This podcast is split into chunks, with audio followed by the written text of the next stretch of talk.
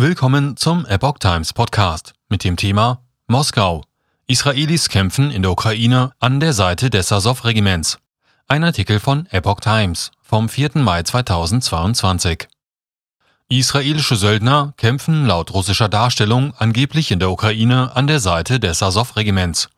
Die Sprecherin des Außenministeriums in Moskau, Maria Schacharowa, sagte am Mittwoch im Staatssender Sputnik, Israelische Söldner befinden sich quasi Schulter an Schulter mit Azov-Kämpfern.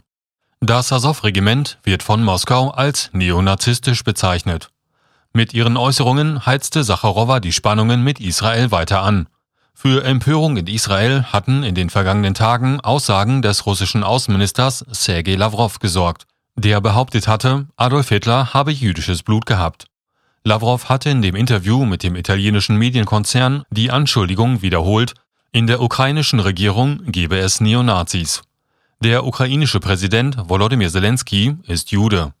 Lavrov kommentierte dies mit den Worten, ich könnte mich irren, aber Hitler hatte auch jüdisches Blut. Israels Außenminister Jahir Lapid nannte diese Äußerungen skandalös und unverzeihlich. Das Azov-Regiment war 2014 als Freiwilligenbataillon gegründet worden und kämpfte gegen prorussische Kämpfer in der Ostukraine. Seine Kämpfer sorgten in der Vergangenheit mit Neonazi-Symbolen für Aussehen. Inzwischen übernahm das ukrainische Militär die Kontrolle über das Regiment. Seit Beginn des russischen Militäreinsatzes in der Ukraine kämpft das Azov-Regiment an der Seite der ukrainischen Armee. Azov-Kämpfer sind auch in dem von der russischen Armee eingekesselten Azov-Stahlwerk in der Hafenstadt Mariupol verschanzt. Traditionell pflegt Israel sowohl zur Ukraine als auch zu Russland gute Beziehungen.